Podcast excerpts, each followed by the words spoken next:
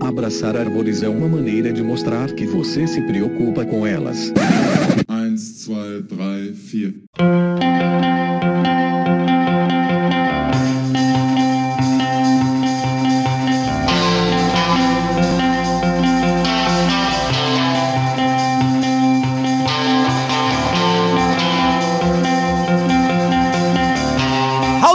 Aqui é Fernando Lima e este é o Desabraçando Árvores, um bate-papo sem firula sobre ecologia e conservação, a vida, o universo e tudo mais.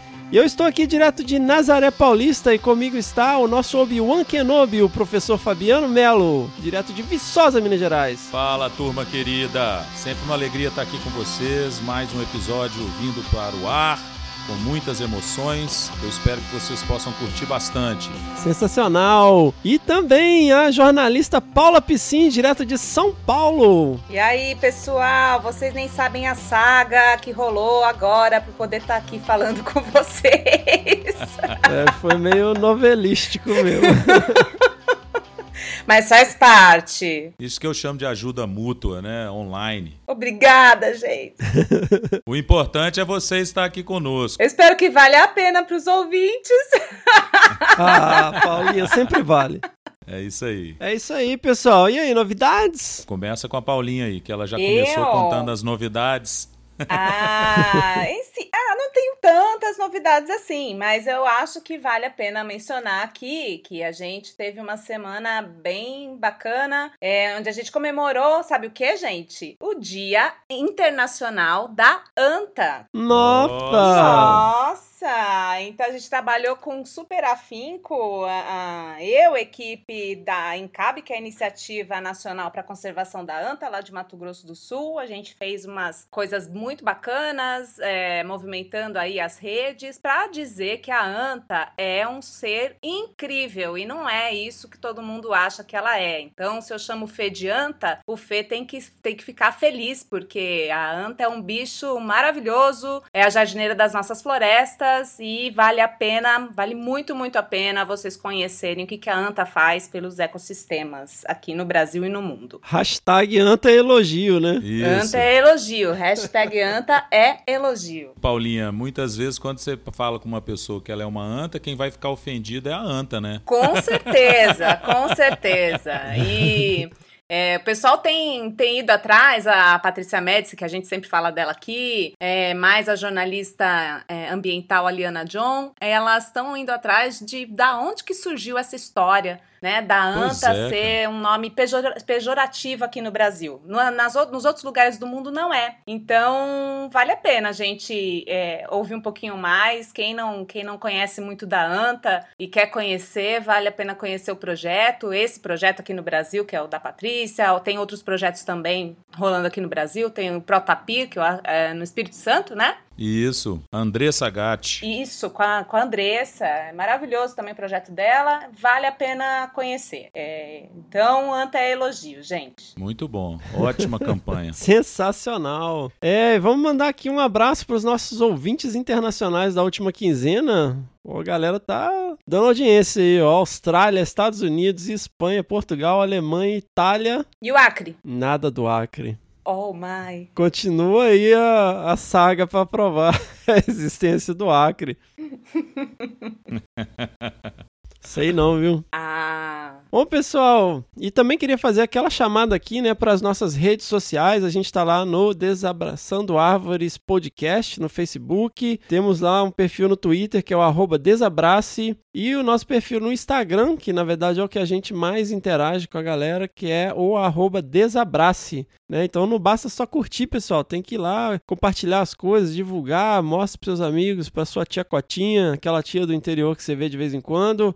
Explica para eles o que que é podcast, como é que faz para ouvir esse negócio aí, né? é, isso aí.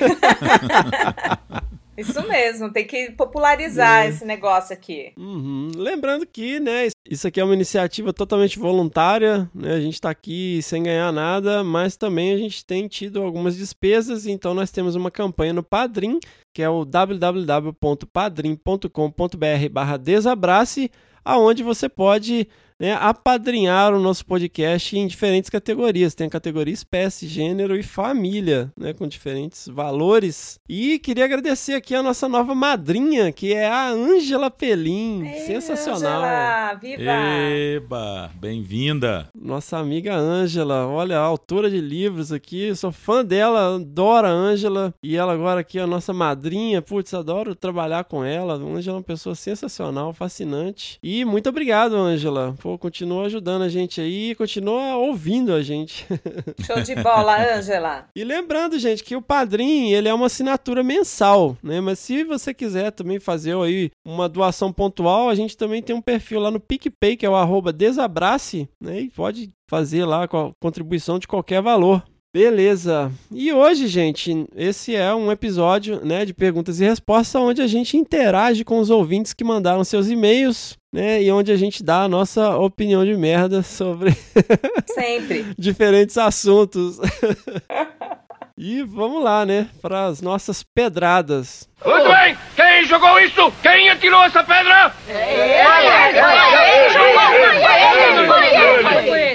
Então vamos lá, gente. Primeira pedrada é a An Angeli. Nossa, como fala o nome dela? É Angeli ou An Angeli? Deve ser Angeli, né? Ou Angélica- é, Angeli. Angeli Tatiane, Angeli Tatiane. minha aluna de doutorado. É Angeli. Então é Angeli mesmo. E aí? Mais uma fazendo média com orientador. Eita! Vamos ver o que ela fala, né? Vamos É, ver. espero que seja média, né? Vamos lá, ó. Salve galera, me chamo Angélia Oliveira, sou bióloga, mestre em ciências ambientais, atualmente aluna de doutorado em ecologia e conservação pela Universidade Estadual do Mato Grosso, UNEMAT, campus Nova Chavantina. E adivinha de quem sou orientada? Ah, Do grande Bião. Ava! Sensacional o programa de vocês. Ach- Achei ótima a iniciativa, pois o podcast chega às mais diversas modalidades de pesquisadores e ou curiosos sobre o funcionamento de nossa belíssima natureza e suas criaturas. Que bonito. Que honra hoje tirar um tempo para prestigiar o canal. Não ouço com a frequência que gostaria, mas aproveito os momentos de trabalho mecânico enquanto executo planilhas para explorar dados em SIG. Que universo sensacional, hein, Fernando? Esse de SIG. É sensacional, eu adoro. Coisas coloridas que a gente fica mexendo. Quem não gosta, né? Com certeza. É, até meu filho de 4 anos gosta de ficar brincando com, com coisas coloridas, mapinhas. Uma sugestão de pauta seria ouvir mais sobre debates de conservação e políticas globais. Estou bastante interessada no tema e vai me ajudar muito, pois estou trabalhando na tese uma vertente global sobre exploração de minérios e impactos em populações de mamíferos de médio e grande porte. Olha aí. Legal.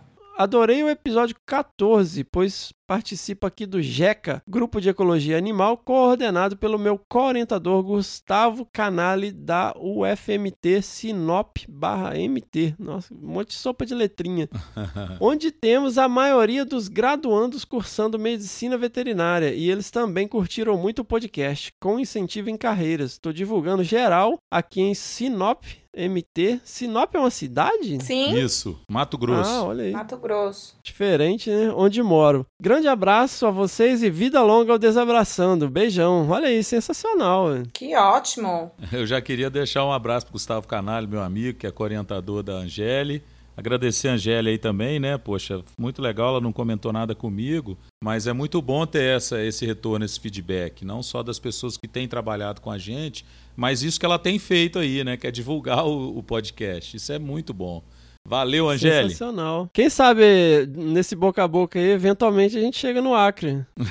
Vamos chegar, vamos chegar. E é bacana o que ela falou, né? É, trazer um pouco dessa coisa é, do que está sendo falado, negociações globais, né? Trazer um pouco desse, desse aspecto para cá. A gente, a gente podia, enfim, ver pautas nesse sentido, sim. Eu tenho nomes. É. Se precisar, Ótimo. só, Show só bola. falar. Maravilha. Sensacional. Segunda pedrada, também da Angélica Tatiane, olha aí. Aí.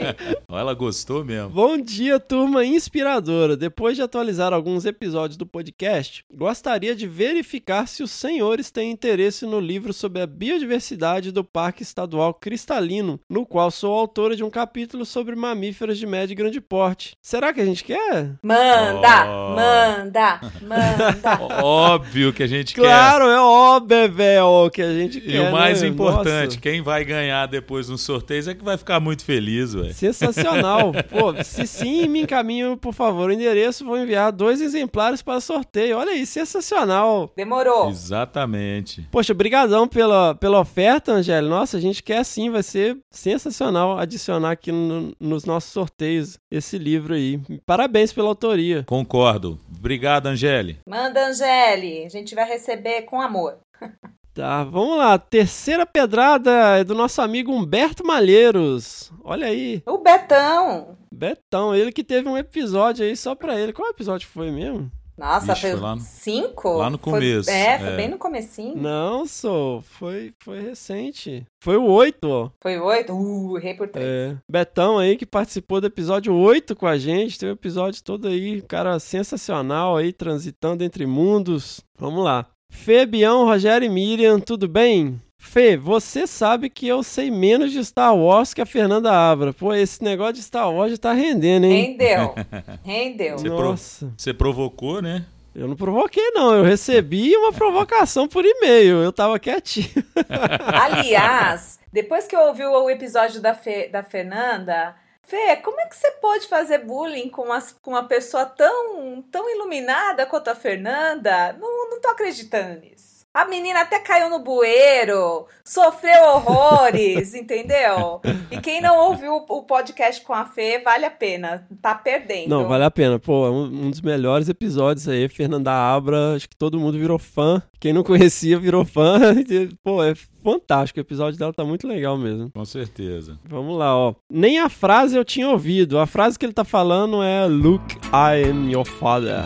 Na verdade, ele não fala Luke, ele fala No. Mas enfim, ou- ouçam lá. E só sabia que existia um lado negro da força, mas nem sei exatamente o que significa. Hahaha. então, na verdade, não, é, eles mudaram essa tradução e se tornou o lado sombrio da força. Porque quando tem a dublagem, né, eles fazem uma rodada, qu- quando vai inserir legenda, eles enviam planilhas com palavras né, para fazer a tradução adequada da ideia que deveria ser passada. E a descrição né, do, do Dark Side é, seria tipo um- uma pessoa caminhando né, para dentro de uma floresta escura e essa escuridão vai, vai engolindo essa pessoa, né, vai tomando conta. Então é, a, seria o lado sombrio né, que vai, vai se apoderando né, dessa pessoa. Então é, é isso que significa, a pessoa que vai né, para o lado sombrio vagarosamente, né? Mas no caso do, do Anakin ele foi bem rápido, na verdade. Mas enfim, agora sim,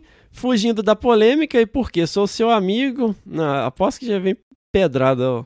Quando Tome. começa alisando, né? acha que é, acha que é só, só alegria? Isso aí. Vamos lá. Porque sou seu amigo, vou te dar um toque. É importante dizer o porquê você gosta de tal coisa e não ficar fazendo bullying com a pessoa que não conhece, pois isso só afasta as pessoas do assunto. Imagino que vocês tenham tido tantos aprendizados com Star Wars que seria mais legal falar sobre isso do que fazer o bullying. Se a pessoa se interessar, ela vai atrás. Hashtag fica a dica. Olha, tá bom. Ai, ai. Tome. Então, vamos lá. Nós falamos sobre o que diferencia Star Wars de outras coisas, por exemplo, Arquivo X, Game of Thrones e Star Trek, né, que são coisas de nicho, coisas nerd. Por que, que Star Wars é diferente? A gente falou Zeitgeist, né, sobre espírito do tempo. A gente falou sobre a jornada do herói. A gente falou sobre a teoria do Joseph Campbell, né, que é a teoria do, do livro O Herói de Mil Faces, né, a teoria do monomito. Isso. Que mais, cara? A gente deu um monte de justificativa. A gente só fez o bullying com a Fê porque a gente gosta da Fê e aí quer tirar uma onda. Mas não é pra tirar, tirar sarro, não. Eu também, eu, eu não me senti é, é, ofendida, não, sobre... É, eu tô ofendido com esse e-mail aqui. Ô, sermão. Ô, louco. A gente faz um, um bullyingzinho, depois coloca ali um, umas pitadas de, de informação e aí a galera É. vai atrás. Olha, pra ser bem sincera, nesse final de semana aqui, eu até pensei, falei assim, não, coçou de eu colocar ali um, um Star Wars pra começar, mas ainda não foi dessa vez, tá? Aí tá aqui. E é importante dizer o porquê você gosta de tal coisa. Porra, velho. Jornada do Herói, Zeitgeist, todas as, as questões, né? De storytelling que a gente discutiu, tá- eu acho que tá mais do que explicado, né? O porquê que a gente gosta e porquê que, na verdade, é importante, né? E Beto, é o Enfim. seguinte, eu tô aqui pra fazer o contraponto aqui também. Porque eu não sou nerd, eu não gosto dessas coisas. Não é que eu não gosto, não, não, não é o meu universo, então eu vou aprendendo, eu vou anotando e vou, e vou ah, correndo atrás. No meu ritmo, né?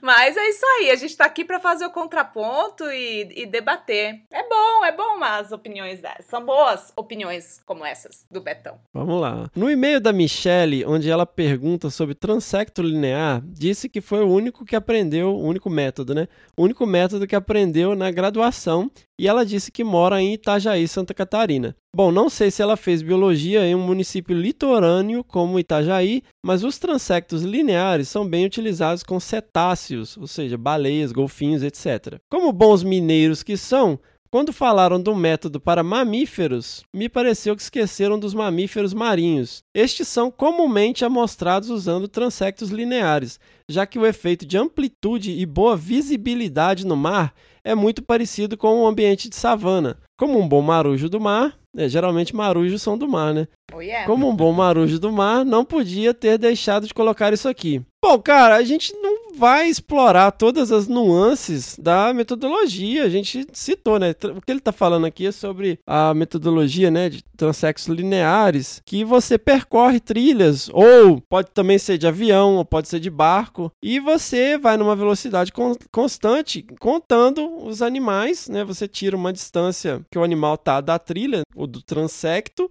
e ao longo do tempo você tem uma distância média, que é a área amostrada, e você tem isso, um grande retângulo, ou seja, você tem uma área, então é número de animais por área. Você tem um- uma estimativa de densidade. Isso pode ser feito também por avião, é feito, como o Beto falou aqui, para mamíferos marinhos. O método também não é tão análogo à savana, por quê? Porque quando o animal está debaixo d'água, a probabilidade de detecção é zero, né? Então, assim, a não ser que você esteja voando, você vê, mas não é a mesma coisa. Então, são sempre feitas adaptações.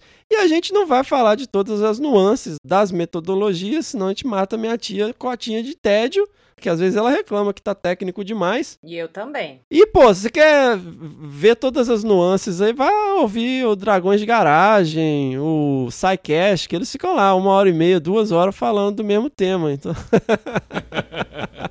um abraço aí, galera do Dragões de Garagem, do SciCast. Adoro o podcast de vocês. né? São podcasts muito legais de divulgação científica, vale a pena acompanhar aí, galera. Vai lá, ó, Dragões de Garagem, SciCast, Alô Ciência. Vamos lá. Alô. E continua o Beto aqui batendo, ó. Outra coisa. Pô, os caras levam muito a sério, não tem senso de humor nenhum, meu. Pô, Betão. Outra coisa, o Acre é muito legal. Já falei isso para o Fê. Lá há uma cultura do trabalhar em grupo dos acreanos que é invejável, herança indígena. O, o modelo das resex, né, as reservas extrativistas, surgiu no Acre, com Chico Mendes. Várias lendas da floresta amazônica são de lá, como o Mapinguari. Como eu conheço o Fê há mais de 15 anos, eu me lembro de um e-mail que ele tinha do Mapinguari. Não pode desprezar ele agora não, Fê. Olha aí, eu tinha mesmo. Ainda tem, Tinha né? isso, Nossa, Fê? vou olhar. Não, então, é engraçado isso. Você lembra uma vez que a gente fez um trampo lá em Apiaí Mirim? Como é que é o nome do lugar? Apiaí Mirim, Bião? Ah, eu não lembro, não. Isso é lá no sul do Pará, aquele no. Interior de São Paulo, aqui, divisa Ah, com tá. o Paraná, não sei. É, outro dia eu lembrei disso. É, é, é Ibiá, eu acho o nome da cidade. Ibiá? É. Então, a gente fez um trabalho lá e, e um dos caras da equipe é o ornitólogo Rômulo Ribon. Eu não sempre fui as pessoas estressadas aí. eu era bem mais tranquilo. E ele ficava falando que eu parecia um mapinguari. E Oh, aí eu Deus. adotei a ideia, fiz um É. e-mail lá, mapinguari, ó.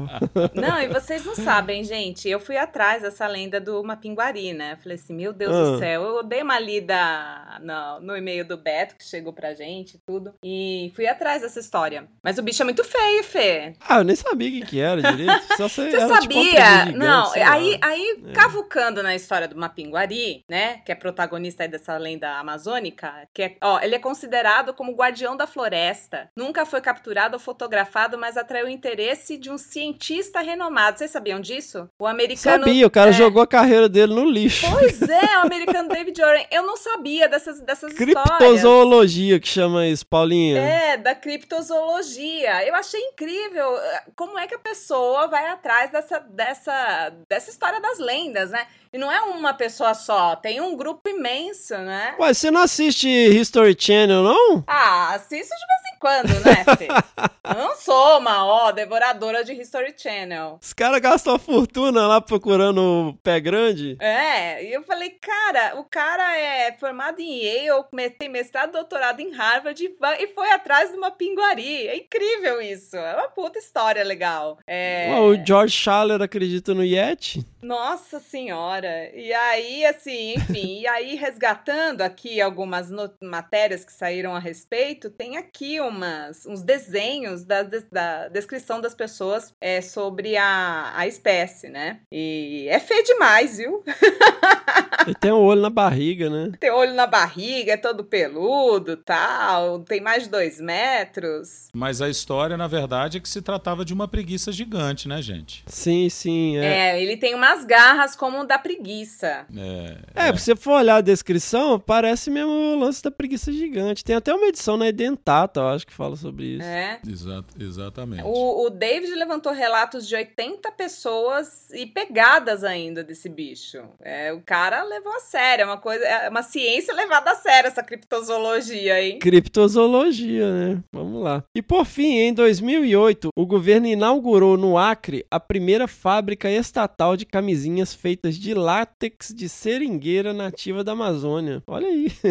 Olha aí. Isso é para falar só um pouco do Acre. E para não ficar aqui só falando, eu vou difundir o Desabraçando Árvores no Acre. Minha missão, anota aí. Tá anotado, cara. Eu quero ver aparecer ali pintadinho no mapa que alguém fez download lá no Acre. Só que dá pra desconfiar um pouco, né? Porque assim, o Beto, não sei se vocês lembram lá no episódio, ele dá, deu treinamento no Centro de Inteligência do Exército lá em Brasília, né? Então existe uma grande chance dele fazer parte da conspiração do Acre, né? Medo, hein? Então, assim, não sei se dá pra levar a sério essa questão aqui que tá falando do Acre, não.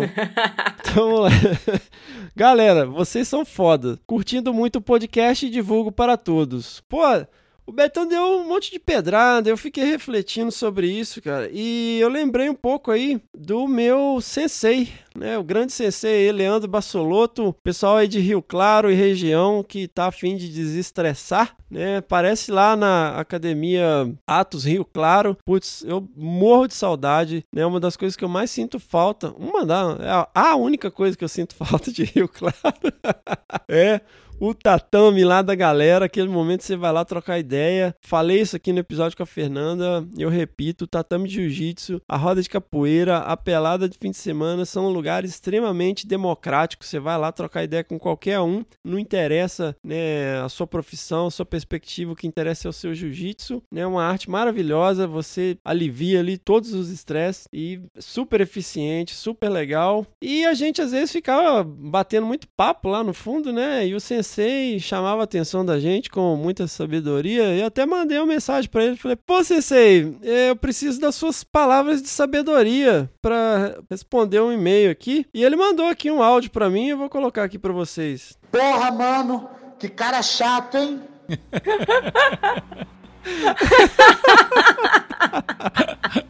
Ai, ai, ai. Esse Pepe é uma figura. Um abraço aí, CC Leandro Bassoloto. Galera, vale muito a pena. Me dói o coração, assim, de vez em quando eu mando mensagem pra ele.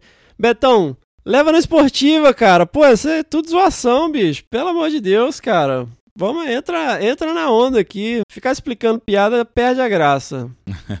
Mas aí o que acontece? Ele se redimiu. Ele se redimiu porque ele escreveu aqui. Observação. O que são as figurinhas de xadrez no canto superior direito da capa dos episódios? Uau. Mensagens subliminares?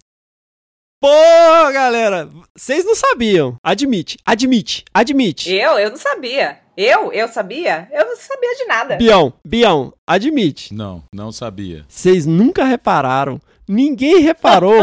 ninguém reparou. Não. O Betão reparou. Isso é um cara que presta atenção nas coisas. Por isso que ele dá sermão na gente, porque ele presta atenção. Tem todo o direito, Betão. Betão, meu amigo, cê- muito obrigado por levantar essa bola. Desculpa as brincadeiras aí, Betão. Não leva mal, não, né, brother? Pô, perdoa o sensei que ele é desbocadão mesmo. Mas e aí? O que, que são essas figurinhas de xadrez no canto superior direito da capa dos episódios? Paula Piscin e Fabiano Melo. Nossa, faço a mínima ideia. Nossa, velho, é. Deixa eu, to- deixa eu ver uma capa de episódio aqui pra pensar. Qual que é a peça de xadrez do seu episódio, Bião? A peça de xadrez? Pera aí Do que eu seu vou... episódio. Vou ter que ir lá agora, né? Pera aí, né? Olha aí, cara. ó, Gente, te gente. falar, viu? Ah, eu lembrei que você coloca lá as, as pecinhas, né? Ah, agora já era, agora já era. 15 episódios, cara. Ninguém viu. Todos os episódios têm uma pecinha Uma de xadrez. xadrez, é. Uai, cadê o episódio? Mas, um Fê, eu tô cara? abrindo aqui no Spotify, não tem nada, não. Não, Não, mas- Paulinho, tem que ir lá no site pra ver Ai, a capa no do episódio site. mesmo. Ah, Ah, Tá bom, vou no site. Ó, a minha é um bispo.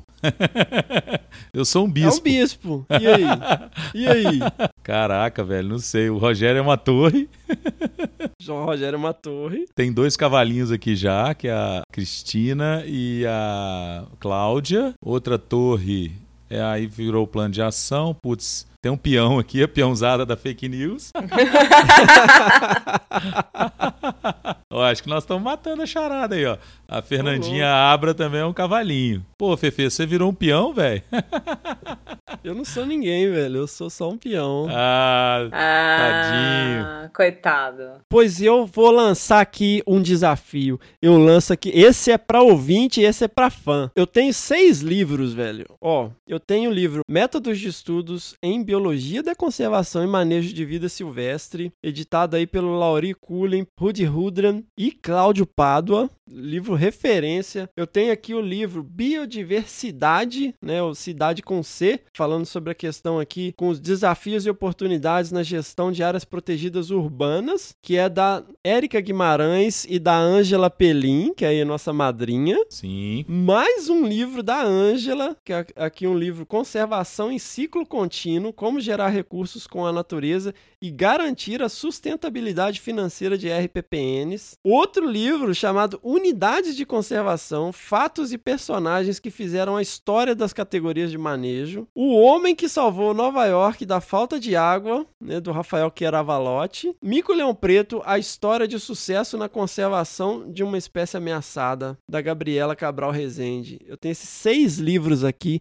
eu vou dar os seis e mais os petzinhos bordados do Desabraçando e vou mandar um desabraço e essa pessoa vai ser extremamente respeitada para sempre.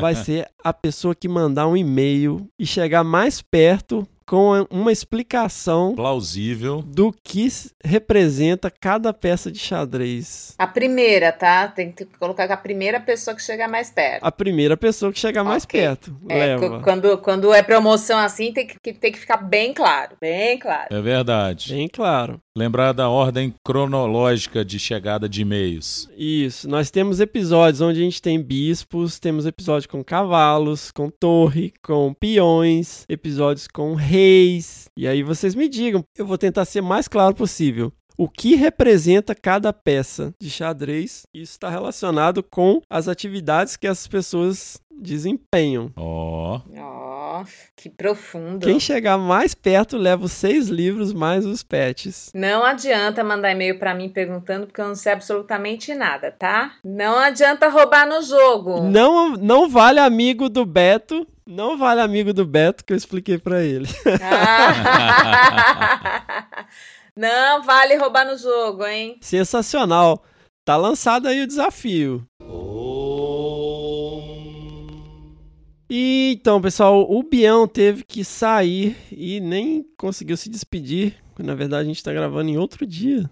Nossa, é. Ah, Fê, você vai contar o segredo do programa, que é Olha. assim, gravado em pedaços e tal? Nossa, quem diria, hein? A gente não grava tudo de uma vez, galera. Não, a gente grava nos intervalos da nossa vida frenética. Pois é, ué. Vocês estão achando que a gente tá aqui só fazendo podcast? Não, não, a gente tem que trabalhar, né? Garantir aí e tal. Enquanto a gente não vive de podcast, né, Fê? É, ué, a nossa meta é viver de podcast, viver de dar opinião de merda aqui. Né?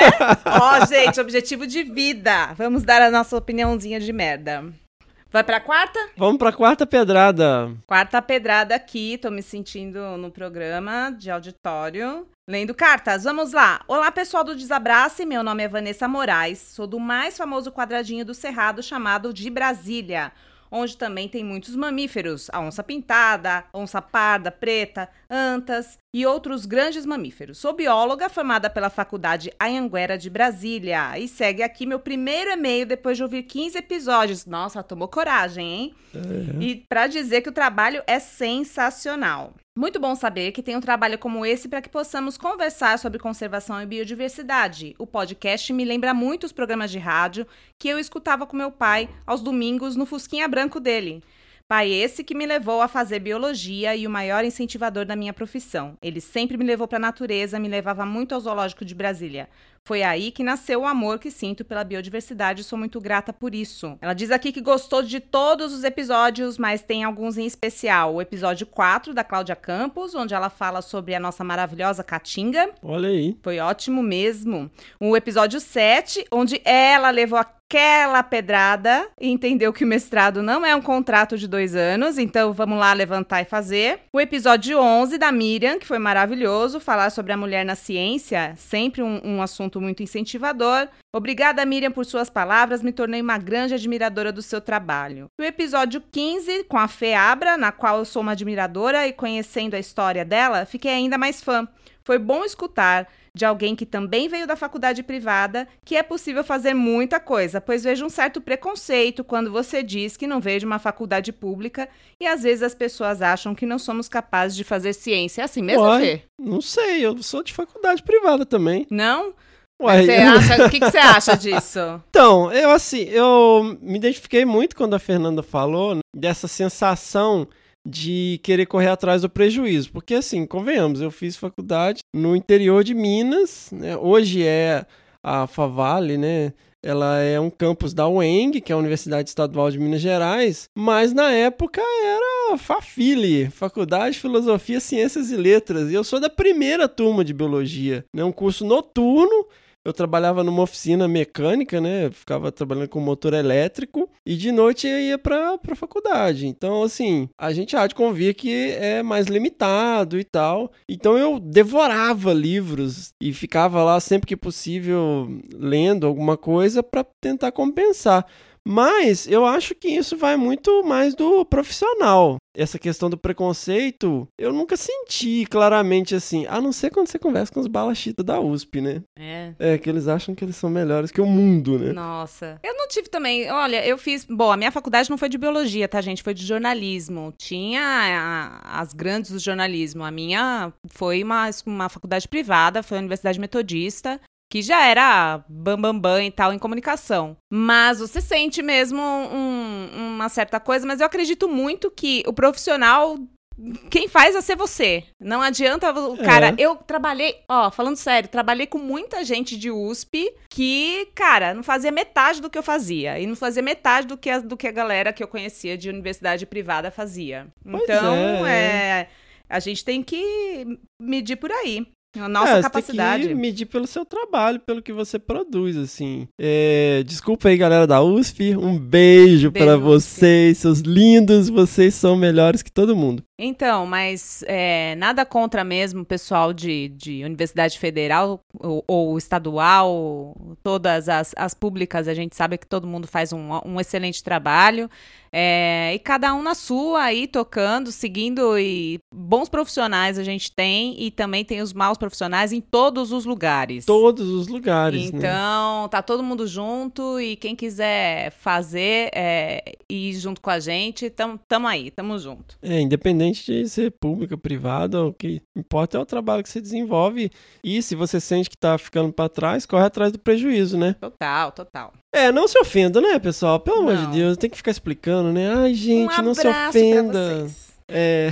E aí ela continua aqui. Vamos continuar na, na- no, no- nesse e-mail. O episódio 12 também tem um assunto bem legal de ser discutido, pois sou do tipo de pessoa que não fico calada quando o cidadão fala mal de zoológicos. Sendo que não sabe do assunto e acha que porque salva um bicho da rua, entende a realidade dos animais silvestres. Olha aí. É, já peguei bastante gente falando sobre isso. Ela tá dizendo aqui também que é nerd dos filmes de heróis e só vi até Ó. hoje um filme de Star Wars. E um de Star Trek, mas eles estão na lista de filmes pra assistir depois dela triar todas as imagens de câmeras de bicho de uma fazenda, da qual eu ajudo a coordenar e também a aprender os cantos das minhas aves, que por mais que os mamíferos me persigam, é das aves que eu gosto e com elas quero trabalhar. Olha aí. Ah, eu também. Depois que eu terminar de fazer tudo na minha vida, eu vou ver o Star Wars, tô brincando. É engraçado isso, porque quando eu fazia estágio com o Bião, ele sempre quase me obrigou a comprar um binóculo, né? Eu peguei o dinheiro da bolsa suadinho, 241 reais na época, e comprei meu primeiro binóculo. Porque o tempo que você fica procurando primatas, né? Naquela época eu trabalhava com primatas, você, pra cada primata que você vê, você vê 250 aves, né? Então você acaba, você acaba olhando pros passarinhos um pouco. Ah, muito Ah, bom. eu não sou muito nerd de filme de heróis, não. Ah, eu gosto de filme de herói, mas não sou nerd. Não Ah, mas eu tô meio de saco cheio, só tem filme de herói, não sai mais nada. Agora tá esse, é, Os Vingadores. Três horas de filme, três horas de filme. Ah, se- eu, eu tô mais afim de ver como treinar seu dragão 3 do que o Avengers. Não sei. Me julguem. Ai, eu gosto, eu gosto do Homem de Ferro, me julguem. Então vamos lá. É, faço parte de uma ONG chamada Floresça Cerrado, que ainda está em fase de crescimento para a conservação do cerrado. Muito necessário, aliás, né, gente? Nosso intuito é fazer com que a ONG fazer com que o cerrado seja protegido. Temos alguns projetos, como o estudo de plantas, aves, aracnídeos, primatas e educação ambiental. E curso para os mesmos. Deixamos de abraçar árvores e fomos à luta. Isso aí, gente. Sensacional! Parabéns. Parabéns. Quero agradecer pela ideia de vocês e vou continuar divulgando esse trabalho que é sem firula. Divulga no Acre também, se É, puder. se você conhecer alguém no Acre, manda um recadinho. Deixo aqui minha disposição para ajudá-los no que for preciso. Não sei se posso ajudar muito, mas posso tentar. Um grande desabraço a todos. Olha aí, um grande abraço, mas parabéns pela disposição. Ela mandou lá umas mensagens falando, pô, que ela tava louca pra ouvir o episódio da Fernanda Abra, né? E ela queria ouvir todos antes, então ela pegou um fim de semana e fez uma maratona. Maratona desabraçando árvores. Haja paciência. hein? Haja paciência. Eu não tenho disposição mais, não. Ai. Sensacional.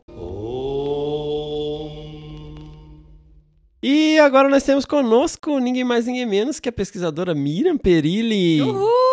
Ei, pessoal, que bom estar aqui de novo. Sensacional. E a Liz, né? A Liz tá aí, né? A Alice está aqui. Vamos ter barulhinhos no meio da Ah, muito bom, Miriam. A gente leu aqui alguns e-mails, o pessoal falando sobre teu podcast, o teu trabalho, te elogiando, tal. Tá muito requisitada, viu? Ah, é? É.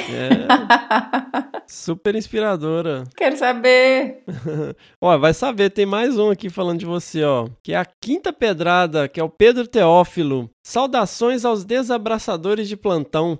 Primeiramente, gostaria de parabenizar a todos pelo grande esforço de trazer sempre um conteúdo de extrema relevância e importância, tanto para os recém-chegados no mundo da conservação da biodiversidade, bem como para os que já estão na estrada. Isso garante aquela tão importante injeção de ânimo.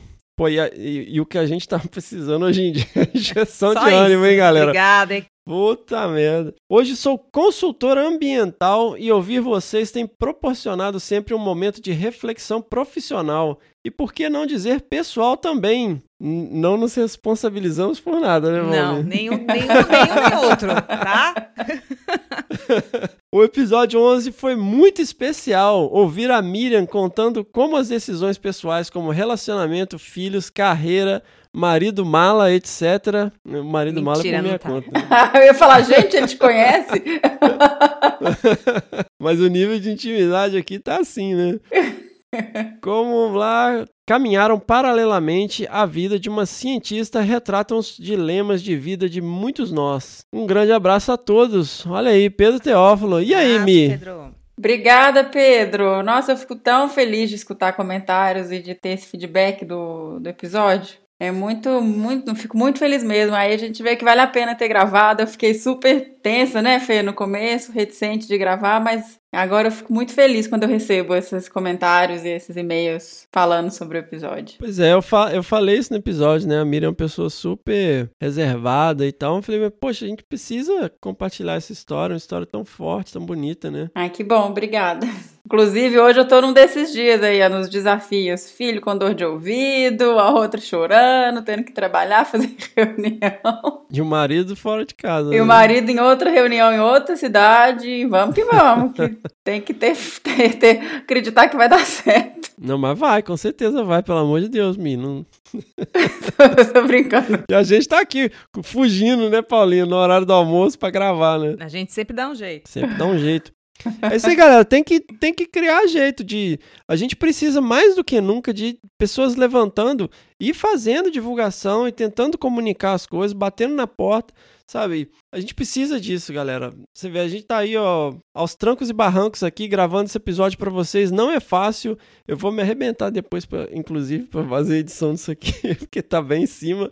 Mas estamos aí. É o desafio, é o que a gente quer, é o que a gente gosta e vamos lá.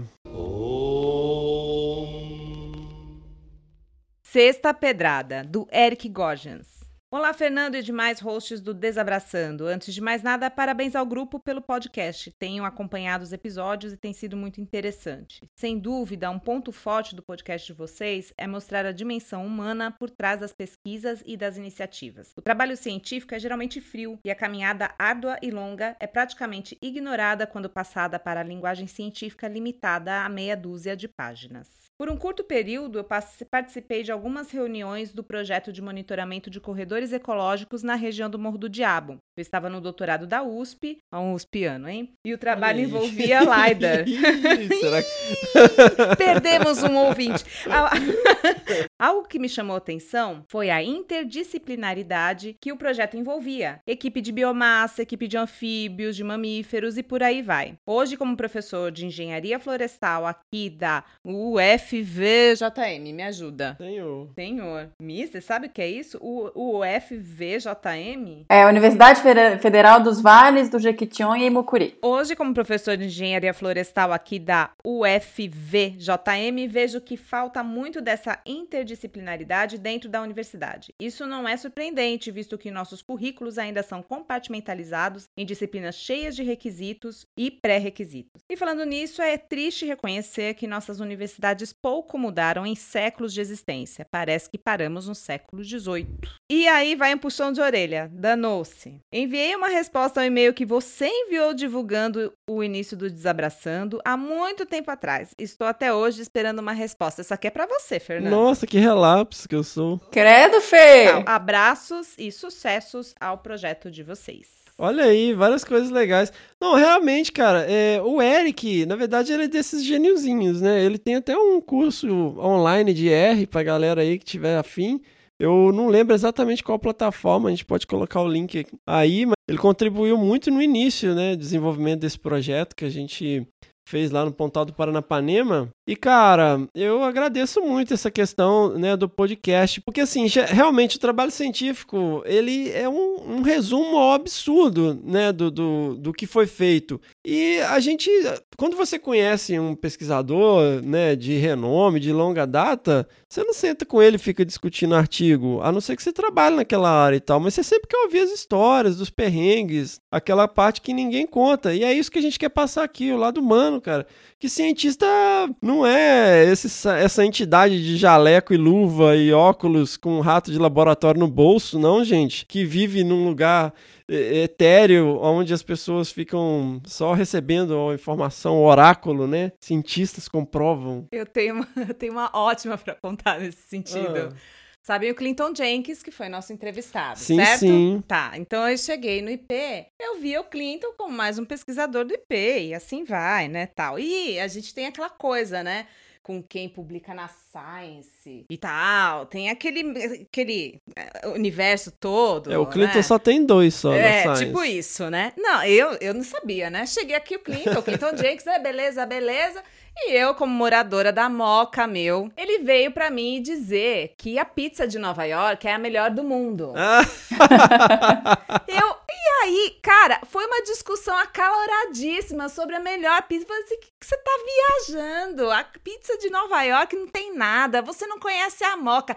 Para de falar comigo. Eu falei para de falar comigo. Para de falar esse comigo. é, Science. e tal, e não sei o quê. No dia seguinte, ele, então, Paula, olha, eu tava aqui, é, eu vou publicar um artigo na Science, queria saber como é que a gente pode articular para divulgar isso. Eu, "Hã? é, hã, é você mesmo? Ai, Clinton, então.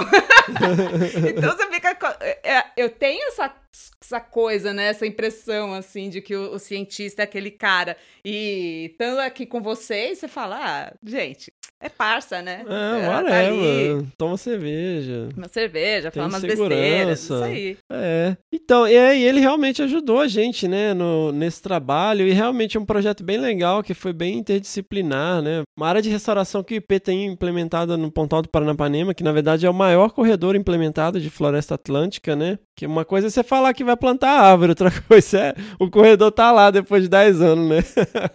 Exatamente. Mas, é, então assim, é, e tinha várias frentes, esse projeto foi bem legal, assim. E realmente, cara, eu sinto que as universidades mudaram um pouco e não estão acompanhando as mudanças. E o reflexo disso é o que a gente tá vendo aí todo dia na mídia, né? É terraplanista. Você viu agora que também o, as mudanças climáticas não tem nada a ver com nada, porque isso viola todas as regras da física, que a água evapora. Nossa, cara, eu não vou nem entrar nisso. Vocês têm tempo de ficar?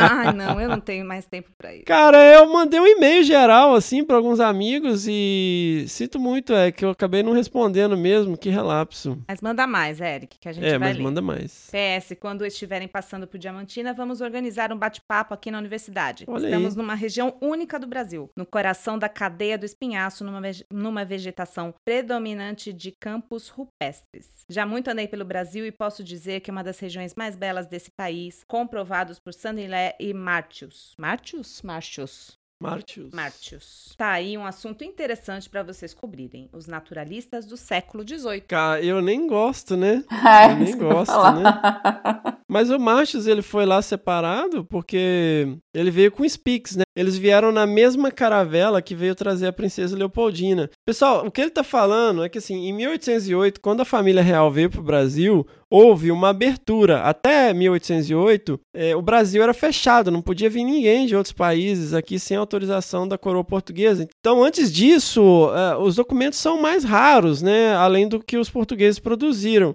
E a partir de 1808, você tem um, um arrastão de his- historiadores naturais que vem para o Brasil, né? E para mim, o mais foda mesmo é o de Sua Alteza Real, o Príncipe Maximiliano de Neuwied, né? Sua Alteza Real. Cara, que escreve, tem um livro, é, Viagem ao Brasil, ele veio em 1817, é maravilhoso. Você tem aí a, a coleção que tem do Spix Martius, Augusto São Hilé. Cara, eles rodaram o país coletando informações, descrevendo a sociedade da época, coletando espécies. É fantástico, eles narram tudo. Os caras cruzaram essas serras todas aí em lombo de mula, vale a pena. Tem uma coleção que se chama Conquista do Brasil, se eu não me engano, é pela editora Itatiaia. Vale a pena pegar tudo, é maravilhoso. Quem não leu, leia o livro Viagem ao Brasil, né, do Maximiliano Devide. Fantástico. O Cláudio menciona isso na entrevista com ele, né? Que todo mundo tem que ler e tem que ler mesmo. É sensacional. E é um assunto, pô, que eu adoraria cobrir. É, gente, são passagens tão bonitas, eles descrevem as regiões, tem também uma parte de É. ilustração que é linda. Tem também Isso. o Alexander von Humboldt. Von Humboldt. É, o Rugendas, né? As grandes pinturas são principalmente do Rugendas. Ele pintou para esses caras tudo. O Maximiliano David, ele foi na região do Vale do Rio Doce. Cara, o cara descreveu peixe-boi na foz do Rio Doce, no Espírito Santo. Cara, é, é incrível. Não, tem que ler. né? Ele foi lá procurar Botocudo. As pinturas do Rugendas são maravilhosas. É incrível. A gente pode pôr umas referências, né, Fê, no... para as pessoas darem uma olhada. Vamos lá, sétima pedrada, Amanda Alves de Melo. Olha aí, a nossa heroína do Que Bicho é Esse?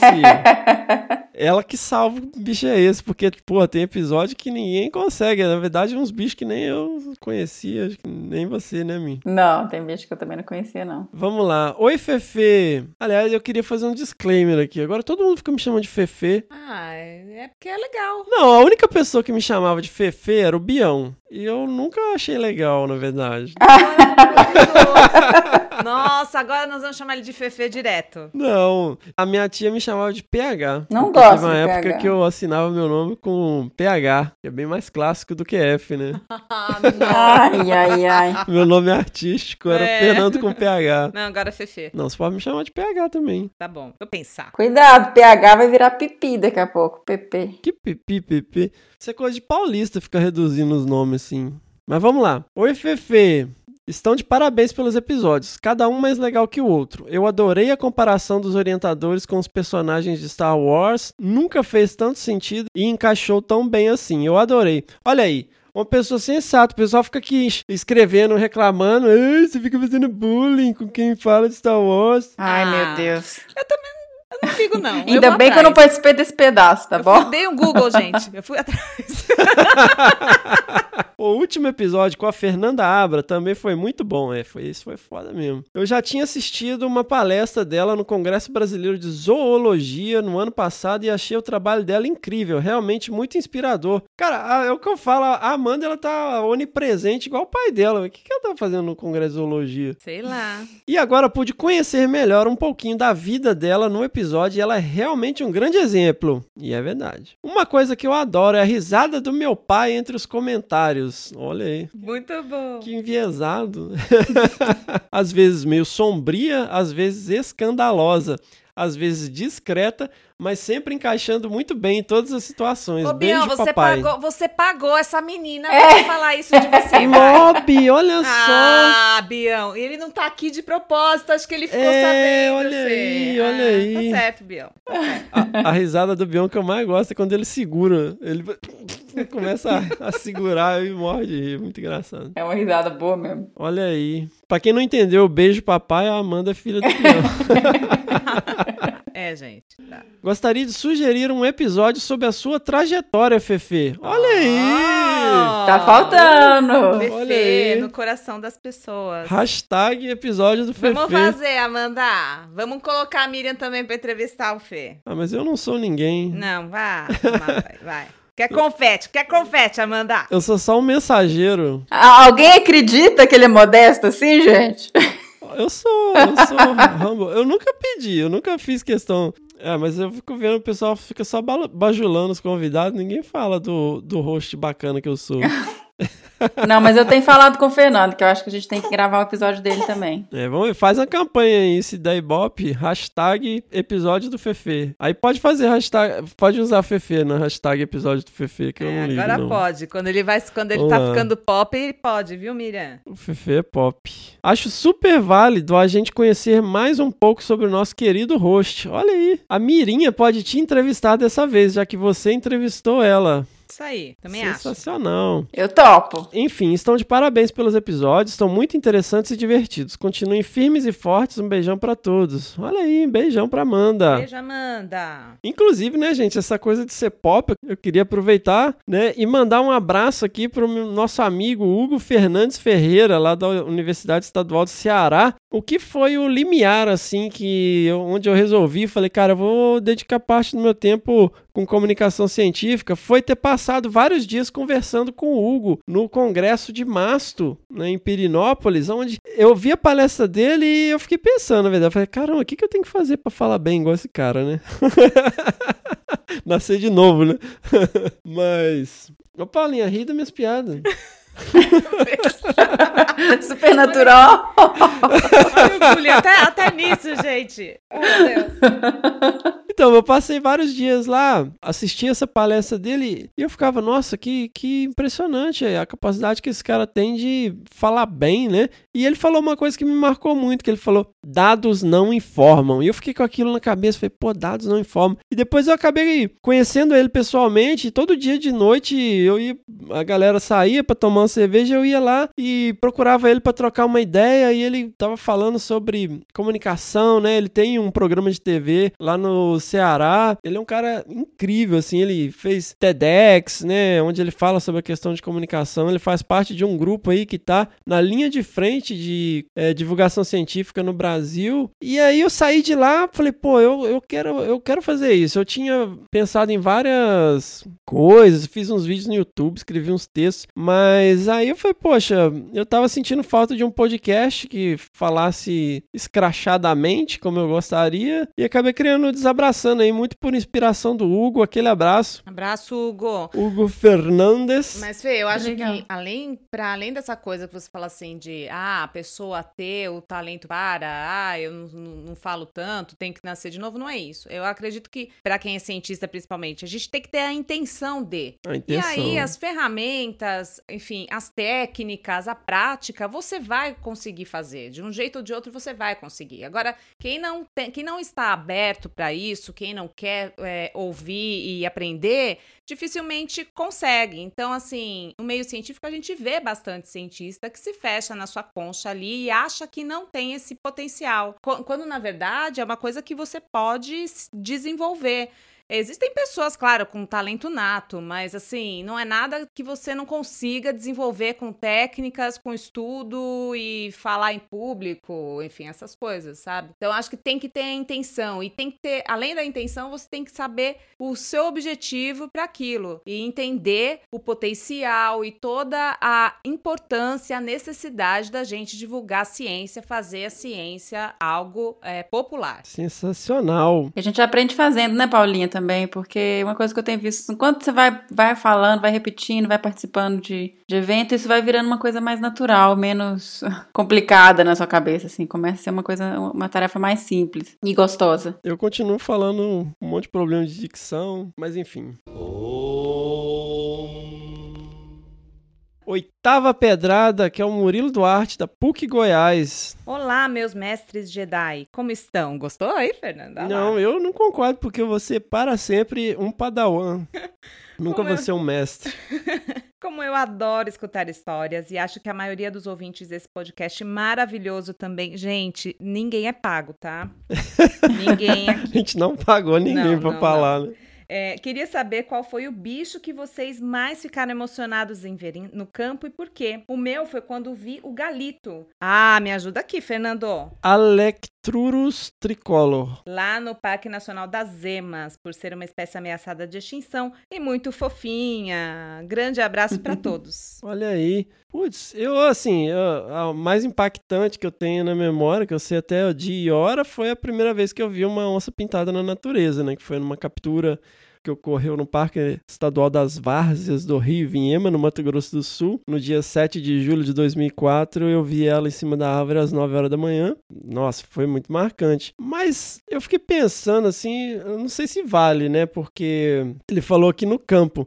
Mas um bicho que me marcou muito ter visto foi quando eu tava lá na Inglaterra, né? Lá na, na ilha de Jersey, eh, fazendo um curso, uma especialização em manejo de espécies ameaçadas. Esse instituto, eles, eles também são um zoológico conservacionista. E eles têm espécies, assim, raríssimas em que a missão deles é reintroduzir essas espécies na natureza. E eles fazem isso com grande sucesso no mundo inteiro. E lá eles têm uma espécie lá de Madagascar que é o ai-ai. Ai, ai. Você já ouviu falar, não? Ai, ai. Ai, Escreve A-I-E, tracinho A-I-E. Porque o nome vulgar de espécie tem hífen entre todas as palavras. E, cara, ele é um primata esquisitíssimo, assim, que é endêmico de Madagascar. E é muito louco, porque uma parte das nossas atividades era também acompanhar o trabalho lá junto com os animais. E o recinto do ai, ai é todo escuro, né? Porque ele é noturno. E eles têm um trabalho pesado de enriquecimento. O que, que é enriquecimento? É, eles tentam reproduzir reproduzir certas uh, características do ambiente e estimular o animal a, a pensar, vamos dizer, uh, porque senão você cria certos comportamentos nocivos. Você vai no zoológico, você vê aquele bicho que fica andando de um lado para o outro, ele está com um monte de comportamento estereotipado, que chama pacing. O bicho já, o cérebro dele já foi embora, assim. Se você soltar ele, ele fica andando de um lado pro outro, aquela mesma distância. Então você tem que enriquecer o ambiente. O bicho tem que ter, interagir com alguma coisa, tem que ter trabalho para pegar comida e tal. E pra, lá pro Waiai, a gente pegava bambu, a gente furava os gomos de bambu e colocava larvas de insetos. Que ele tem um dedinho adaptado e ele vai batendo o dedinho na madeira e pelo barulho ele percebe se tem larvas lá dentro. Então era muito louco. A gente levava o bambu e ele pegava o bambu e ficava até achar as larvinhas, era muito engraçado. Esse bicho me marcou muito, assim, de ter visto ele. E uma vez também eu vi um cavalo marinho lá em Paraty, achei muito legal. e você, Mi? Ai, gente, é difícil escolher um, hein? Com certeza, uma das vezes mais emocionantes foi quando eu vi a primeira vez onça, que eu vi logo de cara um casal. A gente estava indo estudar as ariranhas no, no rio, aí era de madrugadinha, assim, o casal estava deitado na, na, na, estrada. A gente desceu do carro, o cara que eu trabalhava na época falou, não, vamos, é tranquilo e tal. Tá, fui junto. E aí elas levantaram, atravessaram a, a estrada, assim, deitaram num barranco do lado, muito perto muito perto. Foi uma das vezes mais emocionantes. Eu tive pânico também na hora que eu percebi que eu tava menos de 10 metros de onça pintada de um casal adulto. É, não consegui tirar foto, fiquei com a máquina pendurada no pescoço, olhando e não consegui tirar foto. Eita, é mentira.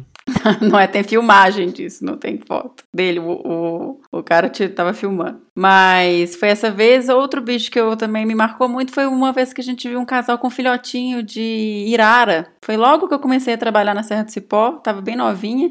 E o filhotinho caiu da árvore. Eu acho que ele veio sondar a gente e caiu. E aí desceram outros dois correndo assim atrás do filhote e subiram em outra árvore. E essa também foi uma das vezes que eu fiquei bem, bem impressionada, assim, babando nos bichos. E uma arpia. Quando eu vi a arpia, eu quase chorei. Um filhotão maravilhoso em Rondônia. Ele estava pousado na beirada da estrada, subiu para a árvore, ficou vocalizando. Fiquei um tempão acompanhando e foi uma das avistagens mais lindas, assim, de, de bicho que eu já presenciei. Então, eu, eu ia. Eu até pensei a primeira vez que eu vi a arpia, porque foi na Mata Atlântica, né? Porque assim, pô, ver a arpia na Mata Atlântica não é em qualquer lugar. Até a gente chegou a ver novamente lá em Porto Seguro, na reserva da Veracel. Mas a gente viu no Vale de Jequitinhonha, eu era estagiário do, do Bião. Tem uma pena o Bião não tá aqui. Mas é que a reação do Bião foi tão exagerada, assim, que eu, a reação dele marcou mais do que ver a arpia. Sabe? Que ele ajoelhou no chão e começou a, a chorar. E você, Paulinha? Olha, eu não ajoelhei no chão nem comecei a chorar, mas é, eu já tinha visto vários, vários bichos, o mico-leão preto, o mico-leão da cara preta, mas para mim o mais impactante foi realmente ver a anta. Eu comecei esse episódio falando da anta, né? É, é verdade. É.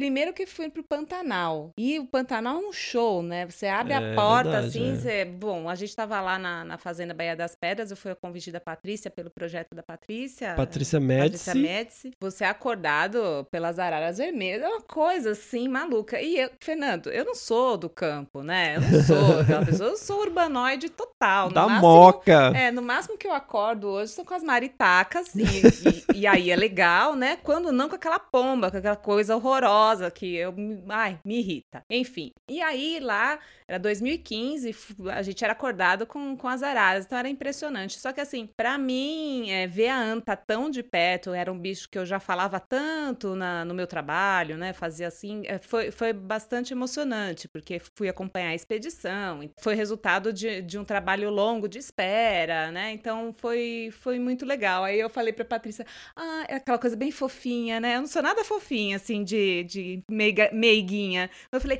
ai, Patrícia, dá vontade de abraçar. Aí ela, ela pega e fala assim: Ah, tá. Mas não pode, tá bom? é bem falei, Patrícia okay, isso, Ok, né? ok. Só tira sua foto e vamos pra próxima. Sensacional. Ai, anta e capivara eu tenho nojinho. Que, cara, você chega perto, elas estão cheias de carrapato. Ai, Fê. Essa coisa não. Nossa, cara, uns carrapatos gigantes agarrados no bicho. Ah, é, elas têm sim, mas não tive essa, essa coisa. Eu tive, tive vontade de abraçar. Patrícia Imagina, não você deixou. vai alisando ela assim, vai... aquelas bolotas de carrapato. Ah, mas eu tive sorte, não, teve, não, tive, não pegamos tantas com, com muitos carrapatos, não. Sensacional! E aí, tem bicho? Vamos para o que bicho é esse? Com a Miriam Perilli? Toca o bicho do último episódio, então.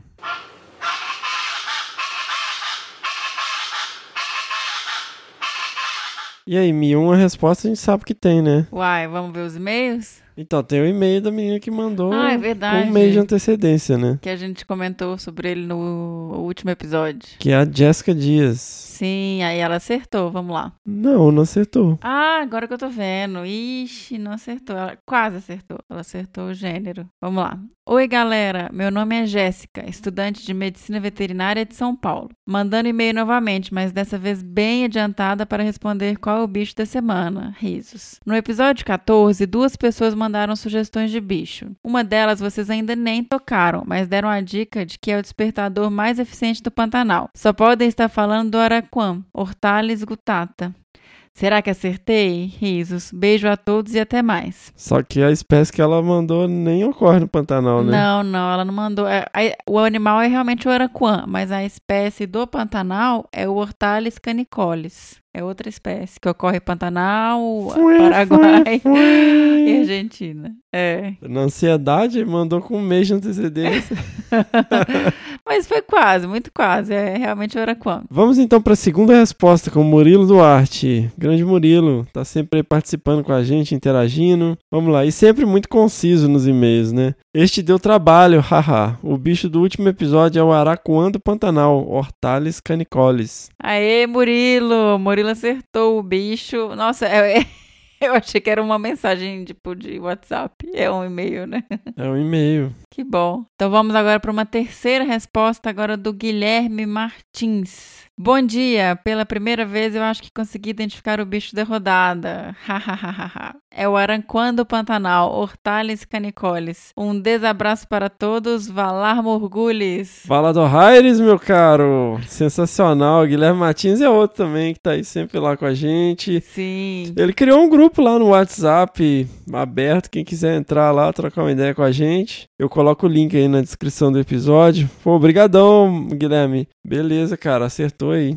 É verdade, o Guilherme puxou o grupo. O grupo tá bem legal. Eu tento participar de vez em quando, mas eu não, não sou muito E boa. a pra galera, sabe? a galera no maior dilema, né? Porque a Amanda e a Isabela sempre acertam, né? Então todo mundo lá é, em volta dela querendo saber como é que ela faz, né? Inclusive, a quarta resposta é da Amanda e da Isabela Mello. Oi, Fefe e Mirinha. Fico muito feliz em saber que estamos salvando vocês aqui no Que Bicho é Esse? É o quadro mais legal. Me esforço para descobrir o bicho. Isso aí, Amanda e Belinha. Também acho o quadro mais legal do podcast. O bicho do último episódio era quando Pantanal, Hortalis canicolis. Olhando para a foto do animal, você não espera que ele emita um som tão estridente assim. Conheci a vocalização desse bicho aqui e achei bem legal. Realmente desperta qualquer um. Hehe. Estamos na espera para o próximo. Beijo grande, Amanda e Isabela Mello. O próximo eu vou dar uma aliviada aí pra galera, viu? É. Nossa, mas tô tão feliz que tem tanta gente acertando. Pô, a galera tá fazendo bullying lá com a Amanda, querendo saber. Amanda, você passou as respostas para as pessoas? É mesmo, né? Será que teve umas conversas no privado? Será que chamaram em off lá? Não, não. Quinta, a quinta resposta não é uma resposta, né? Vamos lá, quinta resposta que não é resposta, com a Tabata Cavalcante. Oi, Mi, Fê e a bebê, se ela estiver aí. Tá sim. Fala oi aí, Liz. A Liz tá aqui com Tá, a gente no tá colinho. quietinha. Estou mandando uma sugestão pro que bicho é esse, porque eu realmente não sei nenhum que bicho que vocês colocaram até hoje. Estou entrando em depressão por causa disso, kkk. Vai minha sugestão, meus parabéns e mil beijos. E não pode dar sugestão, não respondeu. Ai, eu não sei dessa regra aí não, eu acho Uai, que pode. Não, não pode. Eu, eu inventei todas as regras. Pô, vamos deixar a Tabata participar do que bicho é esse? Ela tá participando, eu tô falando dela aqui, ó, lendo e-mail dela. Ô, Tabata, ô, Tabata, mas olha, essa vez a gente deu uma dica gigante. Se você colocasse lá no Google Despertador do Pantanal, provavelmente você ia saber quem É era. mesmo, é mesmo. Ou pode ir fazer igual o resto da galera, ficar chamando a Amanda em off lá perguntando. É, tô achando, hein? Ô, Tabata, outra dica é, por exemplo, se você tem uma desconfiança e entrar lá no Wikiavis, eles têm as vocalizações dos bichos todos, então você pode escutar para confirmar. A sexta resposta, que também não é resposta, também é da Tabata Cavalcante. Oi, Feime, mandando mais uma sugestão de bicho porque eu estou chateada em não acertar nenhum que bicho é esse que o pessoal manda. Um dia eu aprendo a fórmula com a Amanda Mello. Beijos e grandes abraços e não pode dar sugestão. Quem não, quem não acertou o bicho, velho. É isso. O Fê inventa as regras do jogo aqui. Eu inventei, inventei o podcast, eu invento as regras.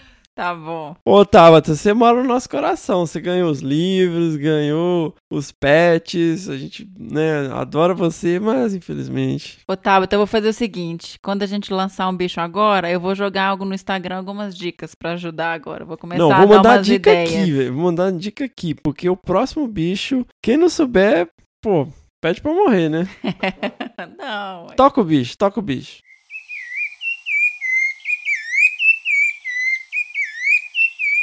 Fala que não é moleza, menino. Moleza. Moleza, Moleza. né? Pelo amor Tabata, de eu Deus. espero um e-mail seu, tá? Vou, vou ficar no aguardo aqui. Não, se não souber o que, que é isso, nem ela nem é brasileiro, né? Não, nem não vamos por pressão, senão ela vai ficar tensa. Uai. Minha terra tem Palmeiras. Não, Fê, mas aí você entregou tudo, ué. Uai, a galera tá choramingando tanto, velho. Não, não, não, não. Vamos pelo menos um tem que acertar, né? Vai acertar sim. Então vamos lá, galera.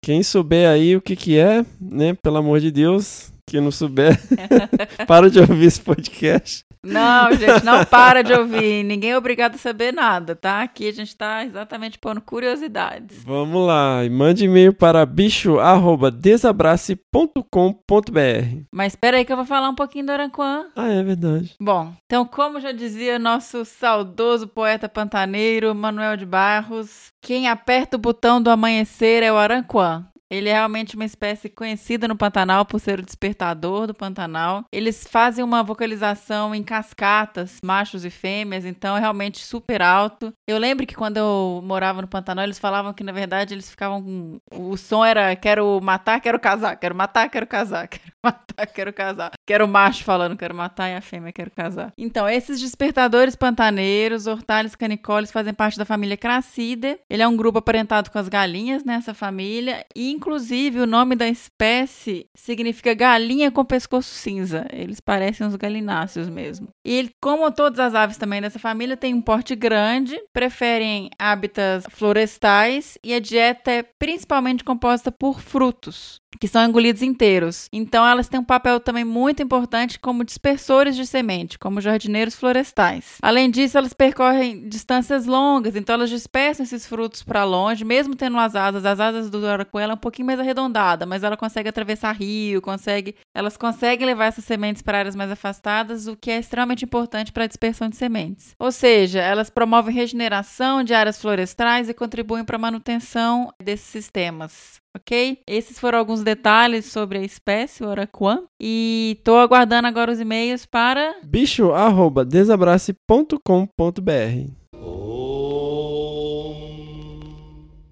É isso aí, pessoal. Este foi o episódio 16 do Desabraçando Árvores. Espero que vocês tenham gostado. Obrigado a todos pela audiência. Obrigado a quem teve a paciência de ouvir até aqui. Ajuda a gente aí a divulgar né, o podcast. Mostre para seus amigos, mostre para os seus colegas. Manda aí para a galera no- nas redes sociais. Acompanhe lá a nossa página no Facebook, o Desabraçando Árvores Podcast, é a nossa página lá. Temos também um perfil no Instagram, que é onde a gente interage mais com os ouvintes, na verdade, que é o perfil Desabrace. Também temos um perfil lá no Twitter, onde a gente fala umas abobrinhas de vez em quando, que é o Desabrace. E alguns ouvintes também criaram um grupo lá no WhatsApp, quem tiver interesse, vou colocar o link na bio lá no Instagram. É só clicar lá e entrar no grupo. Lembre-se lá, quem tiver afim aí de colaborar com o nosso projeto, nós temos a campanha no Padrim, que é o www.padrim.com.br barra desabrace. Né, qualquer contribuição ela é super bem-vinda. Você pode começar a contribuir a partir de um real e nós temos a meta de terceirizar a edição de áudio e aí sim nós teremos episódios semanais, porque aí eu não vou ter que ficar fazendo isso. E é isso aí. Muito obrigado, até a próxima. Vamos que vamos. Pelamgulis.